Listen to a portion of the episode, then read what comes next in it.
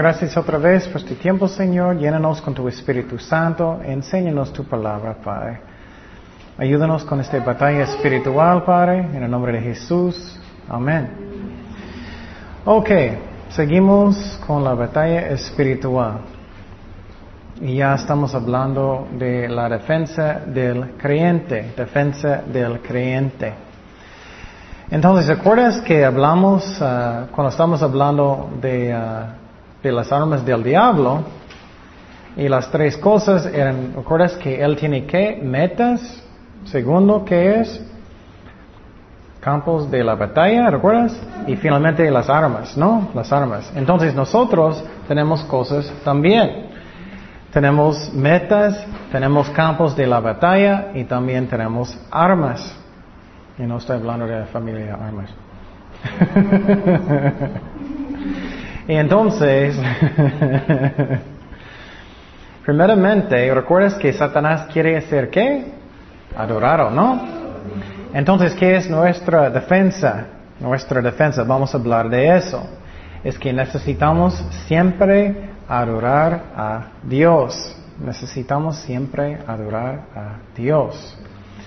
Y entonces, um, un Dios puede ser no solamente directamente um, uh, adorando al diablo, puede ser otros ídolos, ¿no? ¿Qué son otros ejemplos de ídolos? Dinero. Yo quiero más dinero. Quiero mucho, mucho, mucho, mucho. ¿Qué otro? Puede ser mujeres, puede ser hombres, puede ser qué más?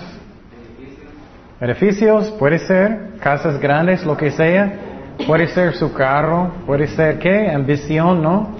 Orgullo, puede ser muchas cosas, ¿no? Entonces, si son cosas, si son cosas malas, sí es cierto. Y entonces uh, necesitamos adorarle a Dios solamente siempre. Vamos a 1 de Juan 2.15, que dice, no amáis el mundo ni las cosas que están en el mundo. Si alguno ama al mundo, el amor del Padre no está en él. Porque todo lo que hay en el mundo, los deseos de la carne, los deseos de los ojos y la vanagloria de la vida, no proviene del Padre, sino del mundo. El mundo pasa y sus deseos, pero el que hace la voluntad de Dios permanece que para siempre. Eso es la clave, no amar el mundo. El diablo siempre quiere que vamos a adorarle, ¿no? En cualquier forma, dinero, mujeres, hombres, poder, casas, el mundo, pero nunca debemos hacer eso.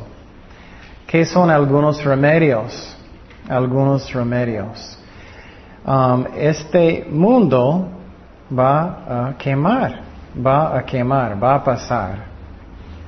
Entonces, un día todo el mundo ya no van a estar. ¿Qué es la diferencia? ¿Qué va a pasar con tu casa tan bonita? ya no van a estar, ¿no? Ya no van a estar. Otro remedio. Cualquier pacto que tú haces con el diablo van a llegar a daño o destrucción. Y, y no tiene que ser como las películas que el diablo va a venir y tú vas a firmar. Puede ser que tú como estás sirviéndolo en el mundo. Eso puede ser. Vamos a Hechos 1, 18. ¿Qué pasa con personas que hacen acuerdos con el diablo? Un ejemplo es el ejemplo de Judas. Judas, Hechos 1, 18. Hechos 1, 18. ¿Qué pasó con Judas? Este pues, con el salario de su iniquidad, ha de quinó un campo y cayendo de cabeza se reventó por la mitad y todas sus entrañas se derramaron. Mm, mm. Entonces, si sirves a Satanás, llega al dolor, llega al dolor. Otro, otro remedio que no vas a adorar a Satanás, siempre vamos a adorar a Dios es que en medio de las pruebas necesitamos seguir alabando a Dios, en medio de las pruebas. Eso es tan importante y vamos a hablar más cómo yo puedo hacer eso. Pero vamos a mi favorito ejemplo de eso en la Biblia en Segundo de Crónicas 20. Segundo de Crónicas 20, 15. Segundo de Crónicas 20, 15. y es chistoso, en una forma, una forma me gusta hacer eso. Claro, me gusta alabar a Dios, adorar a Dios.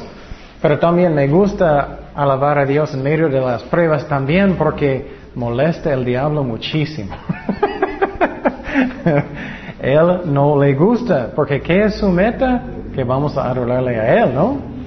Segunda de Crónicas 20:15 dice, eso es antes de una batalla. Israel en contra de algunos ejércitos. Y dijo, oíd Judá todo, y vosotros moradores de Jerusalén, y tú, rey Josafat. Jehová os dice así, no temáis ni os amedrentáis delante de esta multitud tan grande, ejército, atacando a Israel, porque no, ah, porque no es vuestra la guerra, sino a quién? De Dios. Ay, eso es tan importante. Si cualquier cosa, ministerio, familia, que pones las cosas en las manos de Dios. No habrá para que pelees vosotros, en este caso, paraos.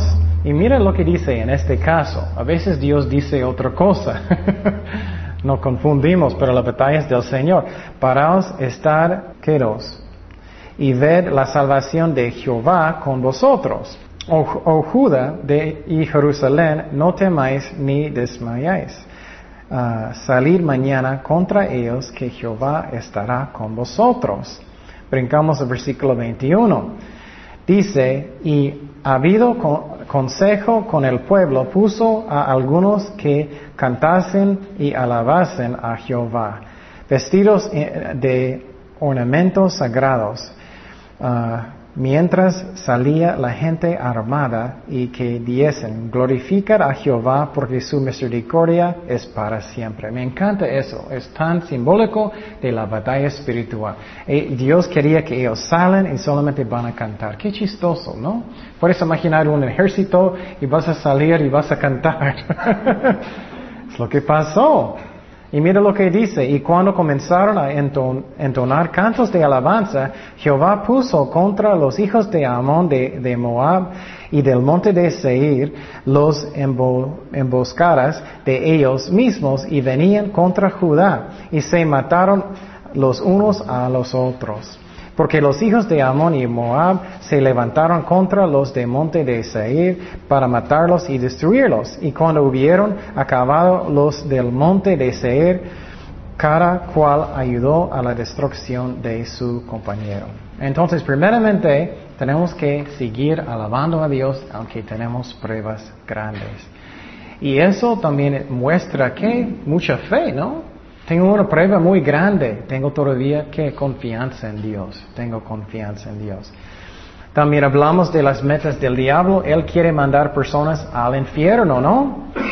Entonces nosotros, ¿qué necesitamos hacer? Estamos en una batalla espiritual. ¿Qué necesitamos? Predicar, ¿no? Necesitamos seguir predicando con todo mi corazón. Necesitamos invitar personas a la iglesia. Necesitamos dar folletos cualquier cosa que puedes hacer para mostrar que Cristo es el Salvador. Vamos a Mateo 16, 26. Y otra vez, obviamente eso molesta al diablo muchísimo. Y algo que me gusta decir, ¿qué es el mejor defensa de todo? ¿Un buen qué? Ofensa, ¿no?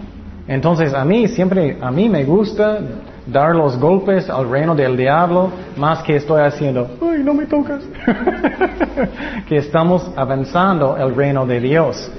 Mateo 16, 26. Porque ¿qué aprovechará el hombre si ganaré todo el mundo y si perdiere su alma? ¿O qué recompensa dará el hombre por su alma? Voy a darte un ejemplo.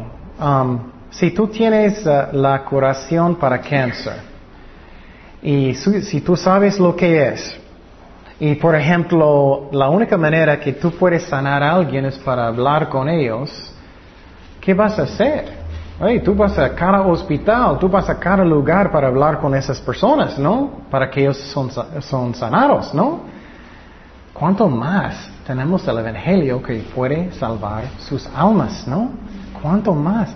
Tenemos que predicar cualquier persona cuando podemos. Traer folletos en cualquier parte donde estás. O si tienes miedo o lo que sea, no puedes predicar, invita personas a la iglesia o predicar lo que sea. Haz lo que puedes para el Evangelio. Ora mucho por las almas. Vamos a Romanos 10, 14. Romanos 10, 14 al 15.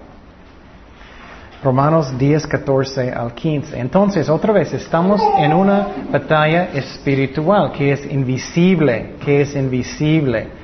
Romanos 10, 14 al 15 dice, ¿cómo pues invocaron aquel en, en cual no han creído? ¿Y cómo creerán aquel de quien no han oído? ¿Y cómo oirán sin haber quien les predique? ¿Y cómo predicarán si no fueren enviados? ¿Cómo está escrito, cuán hermosos son los pies de los que anuncian la paz, de los que, anuncian buenas nuevas? Entonces tenemos que otro es predicar y predicar y predicar y predicar constantemente como podemos. Y hay, hay una recompensa en el cielo que dice que vas a brillar, vas a tener recompensa por las almas que ganas para Cristo en el cielo. ¿Qué es otra cosa que necesito tener en mi corazón? Eso es uno que es difícil. Necesito tener un corazón que está dispuesto de sufrir para Cristo. Sufrir para Cristo. Eso es muy diferente que el Evangelio moderno, ¿no? que muchas iglesias dicen, ah, todo va a ser fácil y puede ser rico y sanado y todo.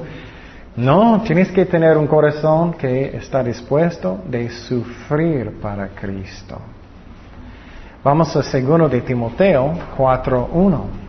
Y eso es Pablo hablando con el pastor Timoteo. ¿De cuál ciudad? Efesio, Efesio. Mira lo que dijo Pablo. Él dijo, puedes ser rico, puedes tener todo lo que quieres. No. Te encarezco delante de Dios y del Señor Jesucristo que juzgará a los vivos y a los muertos en su manifestación en su reino. Que prediques la palabra, que uh, instes, mira lo que dice, a tiempo y que fuera de tiempo. ¿Qué significa eso? Eso es chistoso. A tiempo es cuando me siento bien. a tiempo es cuando ah, todo está bien, estoy tranquilo, está bien, puedo hacerlo. ¿Qué es fuera de tiempo? Es cuando no me siento que quiero. es cuando no me siento muy bien. Es cuando estoy muy ocupado. Es cuando no es muy conveniente. Eso. ¿Qué más dice? Redarguye. Redarguye. Reprende, exhorta con toda paciencia. ¿Y qué? Doctrina. Qué interesante, ¿no? Entonces Dios quiere que estamos diciendo la verdad constantemente, a tiempo y fuera de tiempo. Seguimos en versículo 3. Porque vendrá tiempo cuando no sufrirán la sana doctrina. Eso es muy interesante. Eso está pasando hoy en día. Sino que teniendo comezón de oír, se amontarán maestros conforme a sus propias concupiscencias, carne y apartarán de la verdad el oído y se volverán a las que fábulas. Eso pasa mucho. Ah, yo no quiero ir a esa iglesia porque ellos me dicen que soy un pecador. o no quiero ir a esa iglesia porque ellos dicen que tengo que arrepentir. No quiero ir a esa iglesia porque ellos dicen la verdad. Quiero hacer, quiero escuchar mentiras como comezón en los oídos. Ah, me gusta aquí, me gusta esa iglesia, solamente me siento gusto. No, es que necesitamos saber lo que dice la Biblia sinceramente. Y dice en los últimos días que ellos van a buscar maestros donde ellos van a escuchar solamente lo que ellos quieren escuchar. Mentiras, mentiras. Y eso va a pasar más y más y más. Solamente personas quieren como entretenimiento. Ellos quieren eso nomás, que es un show, que ellos sienten a gusto, salen para comer y no más, no hay convicción, no hay nada, no, no, no, nada de la verdad.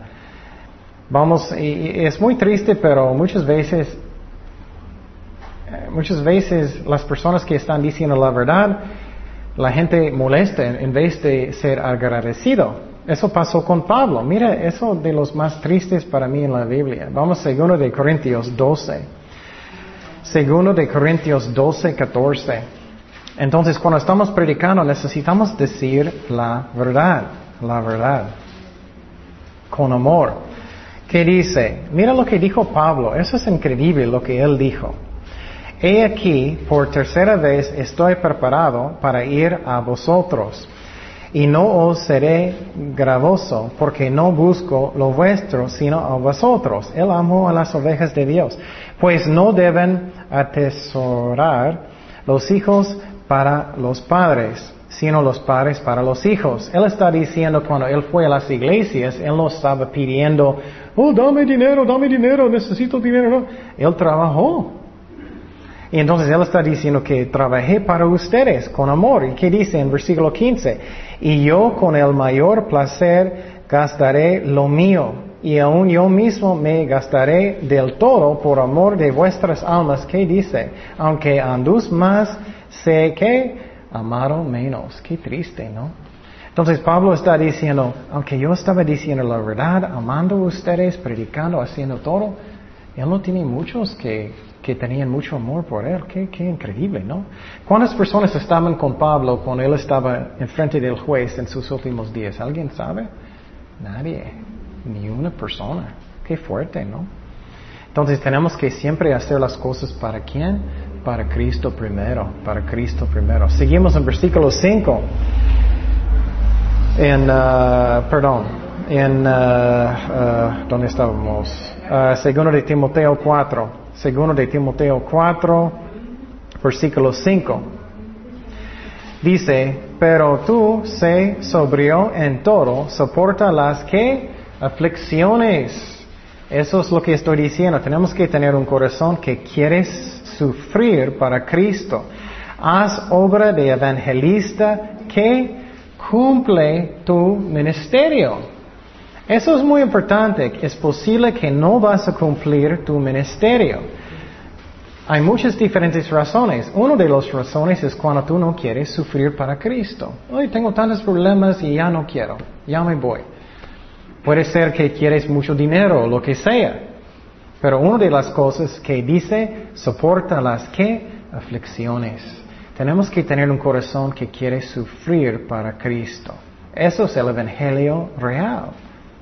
Seguimos en versículo 6. Eso es la hermosa parte que Pablo dijo. Porque él está diciendo que soy un sacrificio para Cristo. ¿Qué era Cristo? Un sacrificio, ¿no? Versículo 6. Porque yo ya estoy para ser, ¿qué? Sacrificado. Y el tiempo por mi partida está cercano. Mira, quiero decir eso después de todo. Ustedes no también, ¿no? He peleado la buena batalla. He acabado la carrera he guardado la fe.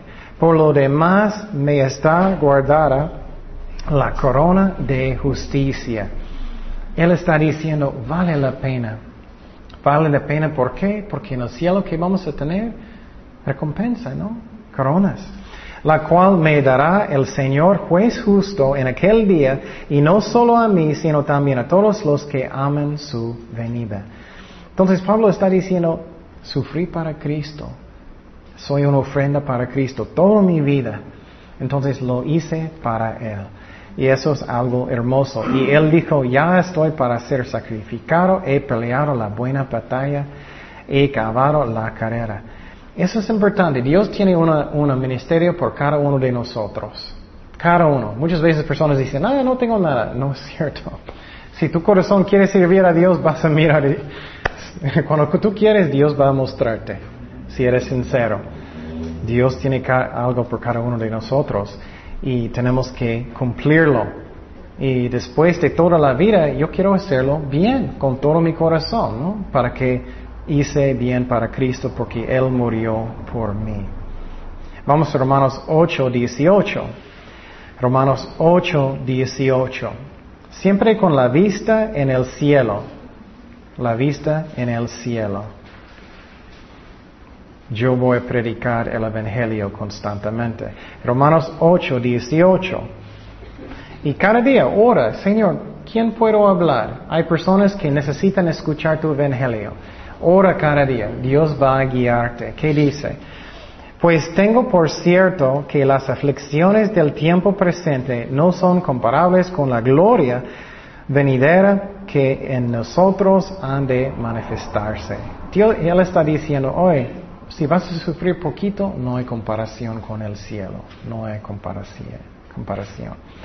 Ok, otra cosa que el diablo quiere hacer que hablamos en las semanas pasadas, él quiere que torturar personas, ¿no? Causar dolor en personas. ¿Qué necesitamos hacer nosotros? Necesitamos que alimentar las ovejas de Dios alimentar las ovejas de Dios. Eso es lo que necesitamos hacer. Y si no estás enseñando, bueno, como dije, puedes dar folletos, puedes dar discos de estudios bíblicos, puedes invitar personas a la iglesia, lo que sea. Pero el Evangelio es lo que quita el dolor, el Evangelio y la palabra de Dios. Y me gusta porque eso es opuesto de lo que el diablo quiere hacer, ¿no? Entonces Él está molesto cuando tú estás haciendo eso. Pero Él va a enojar Él va a tratar de pararte, ¿no? Es una batalla espiritual. Vamos a Romanos 6, 17. Romanos 6, 17. Romanos 6, 17. No, bueno, empezamos en versículo 14, perdón, versículo 14. Dice, porque el pecado no se enseñorea de vosotros, pues no estáis bajo la ley, sino bajo la gracia. Y entonces, eso puede dar libertad. Eso es como podemos ganar en la batalla espiritual. Es como siempre estoy diciendo, la única cosa que puede ayudarnos a crecer en Cristo es que es la palabra de Dios, ¿no? Solamente. Seguimos en versículo 17. Dice, pero gracias a Dios que aunque erais esclavos del pecado, ya no más, habéis obedecido de corazón aquella forma de doctrina la cual fuisteis entregados, y libertados del pecado, venisteis a ser siervos de la justicia. Habló como humano por vuestra humana debilidad que así como para iniquidad presentasteis vuestros miembros para servir a la inmundicia y la iniquidad, y ahora para santificación presentad vuestros miembros para servir la justicia. Porque cuando erais esclavos del pecado, eso es lo que causa pecado, esclavitud. erais libres acerca de la justicia. Eso es como podemos hacer en vez de dolor que el diablo quiere dar, que podemos dar que libertad, libertad. Entonces, ¿qué Dios quiere darnos? Libertad. Gálatas 5:22, Gálatas 5:22 es el efecto de la palabra de Dios y el Espíritu Santo. Mas el fruto del Espíritu es gozo, es amor, gozo, paz, paciencia, benignidad, bondad, fe, macedumbre, templanza. Contra tales cosas no hay ley. Y entonces, otra vez, es que voy a decir eso veinte mil veces. Si quieres crecer mucho en Cristo, si quieres tener más victoria en su vida, escucha y lea la Biblia muchísimo y obedecerlo. Escucha muchísimas predicaciones. Yo puedo conseguir aparatos chiquitos de MP3. Puedes poner 60 estudios bíblicos en un solo. Escucha la palabra de Dios constantemente cada día y ora cada día. Vas a crecer más y más y más en Cristo. Si no lo haces, no vas a crecer tan rápido. Es como es. Y es la razón Jesús, Cristo dijo eso tanto. Vamos a Juan 21, 15. Juan 21, 15. Uh, y quiero explicar algo que, que Personas necesitan aprender de discernir entre el espíritu y la carne. Por ejemplo, la palabra de Dios es la única cosa que puede cambiar a alguien eh, eh, completamente, ¿no? La única cosa. Pero lo que pasa muchas veces es que personas no quieren leer la Biblia, no quieren obedecer a Dios, ellos buscan cosas que en el mundo. Por ejemplo, ellos van a buscar psicólogos, van a buscar otras maneras para que ellos no necesitan buscar a Dios, pero no sirven. Solamente es la carne. Y personas, muchas iglesias también no pueden discernir. Solamente la palabra de Dios puede ayudarnos a crecer en Cristo. Es la razón. Cristo dijo tres veces. Cuando hubieron, uh, Juan 21, 15, cuando hubieron comido, Jesús dijo a Simón Pedro, Simón, hijo de Jonás, ¿me amas más que estos? Le respondió, sí, Señor, tú sabes, te amo. El que, eh, oh, perdón, él le dijo, apacienta mis corderos. Volvió a decirle la segunda vez, Simón, hijo de Jonás, ¿me amas? Pedro le respondió, sí, Señor, tú sabes que te amo. Le dijo, pastorea mis ovejas. Otra vez le dijo, la tercera vez, Simón, hijo de Jonás, ¿me amas? ¿Cuántas veces? es la palabra de Dios. Pero Pedro se entristeció de que le diese la tercera vez, ¿me amas? Y le respondió, Señor, tú lo sabes todo, tú sabes que te amo. Jesús le dijo que apacienta, alimenta mis ovejas.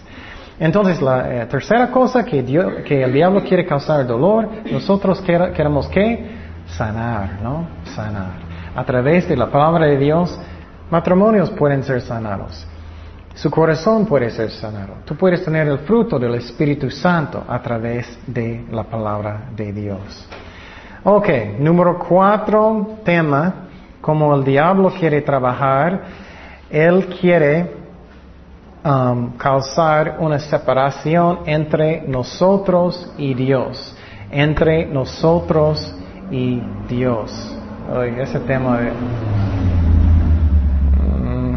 Mm, voy a empezar poquito.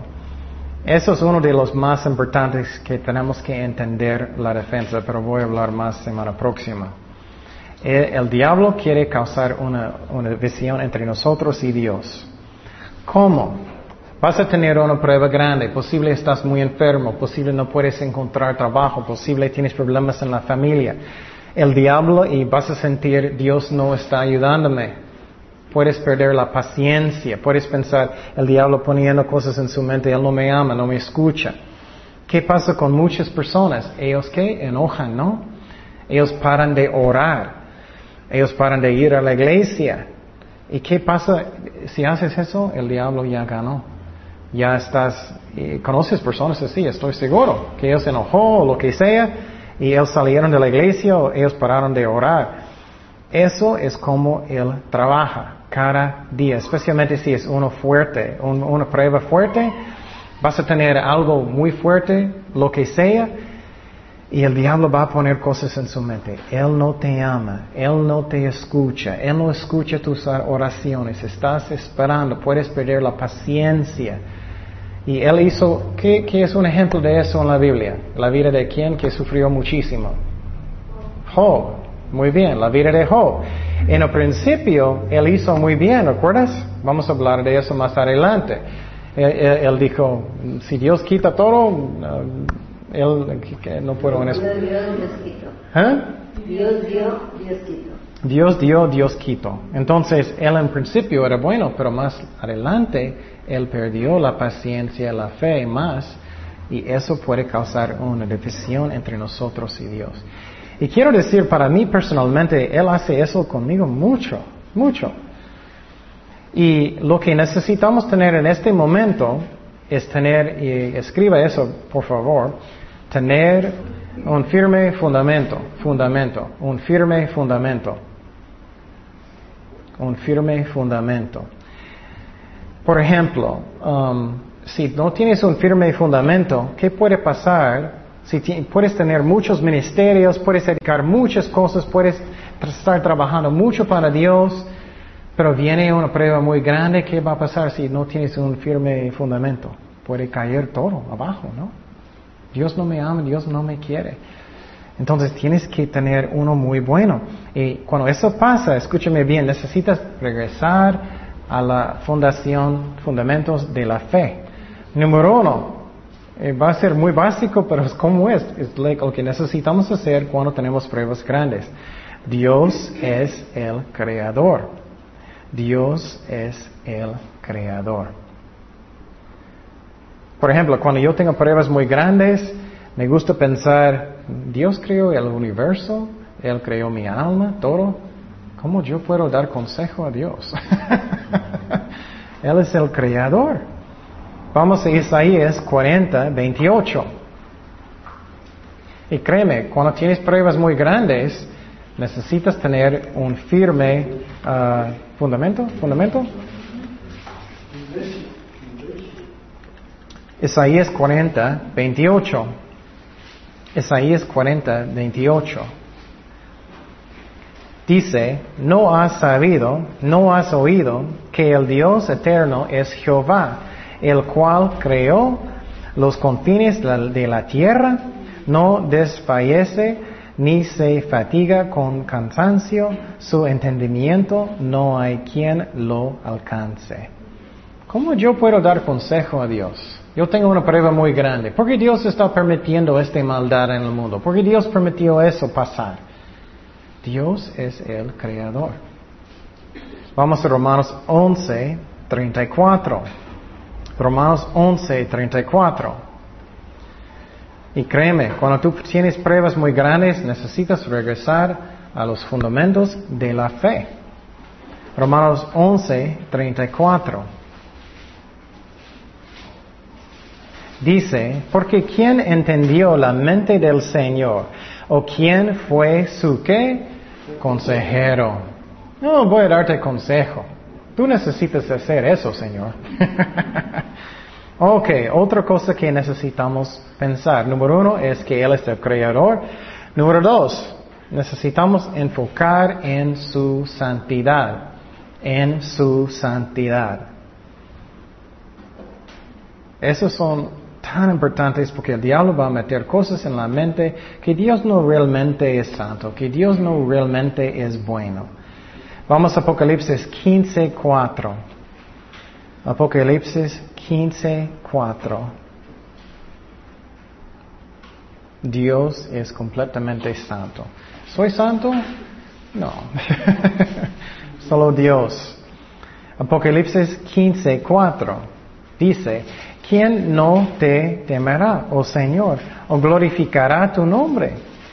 Pues solo tú eres que santo, por lo cual todas las naciones vendrán y te adorarán, porque tus juicios se han manifestado.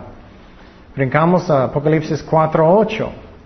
Apocalipsis 4.8 dice, y los cuatro seres vivientes tenían cada uno seis alas, y alrededor por dentro estaban llenos de ojos y no cesaban día y noche de decir que Santo, Santo, Santo es el Señor Dios Todopoderoso, el que era, el que es y el que ha de venir. Entonces, en esos momentos que son tan difíciles, necesitamos enfocar que Dios es el creador, que Dios es santísimo y yo, ¿qué? No. A través de Cristo solamente. A través de Cristo. Y entonces, solo Dios es santo. Solo Dios. Y entonces, eso es lo que necesitamos pensar. ¿Qué más? ¿Qué más? Dios no puede pecar. Dios no puede pecar. Dios no puede pecar. Eso es muy importante porque si tienes pruebas grandes, muchas veces vas a pensar, no, posible Dios no está escuchándome, Dios no me contesta, o Dios está permitiendo lo malo y, Él no me ama, o Él está haciendo algo que no es tan bueno. Dios no es capaz de mentir, de pecar, no es capaz. Vamos a primero de Juan 3, 5. Primero de Juan 3, 5.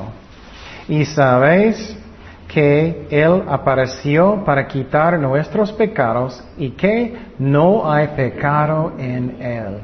Él no puede pecar. Entonces, si algo está pasando y tú estás enojado, ¿quién está equivocado? Pues yo, tú. ¿Qué más necesitamos hacer en medio de las pruebas muy grandes? Que recuerdas que el diablo quiere causar una separación entre nosotros y Dios. ¿Qué más? Necesitamos enfocar en la ley, la palabra de Dios. La ley, la palabra de Dios es santo, es santo. Vamos a Romanos 7:12. Romanos 7:12.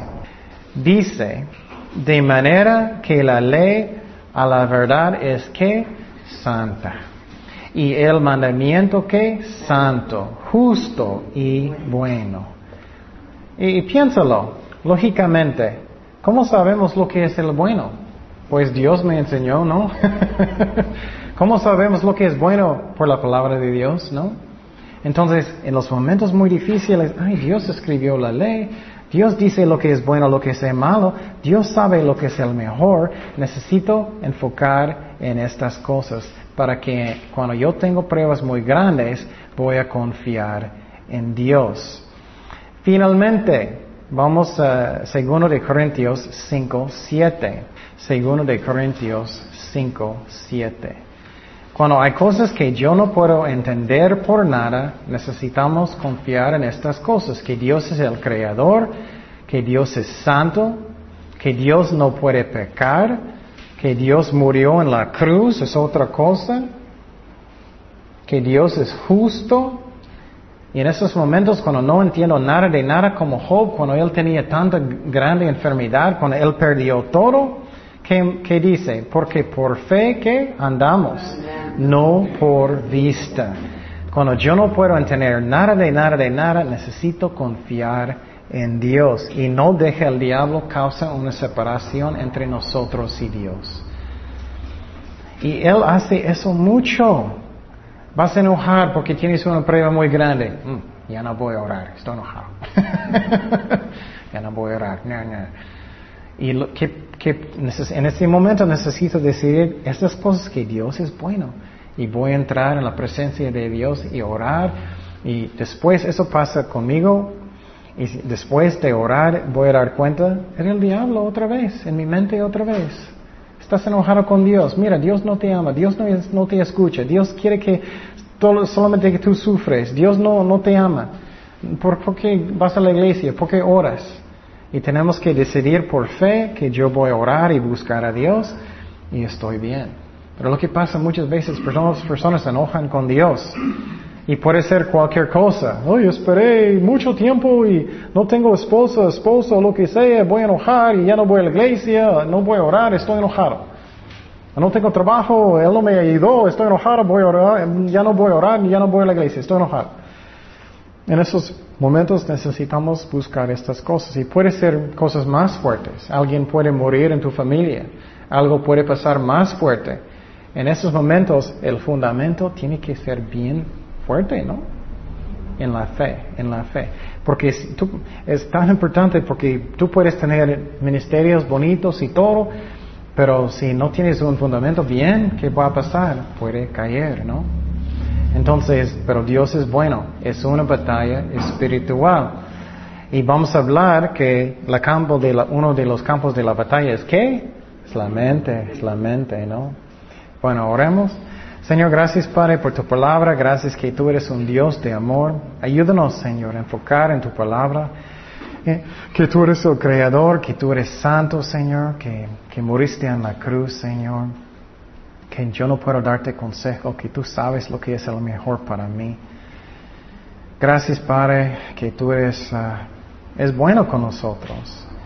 Y gracias, Padre, por todo. En el nombre de Jesús. Amén.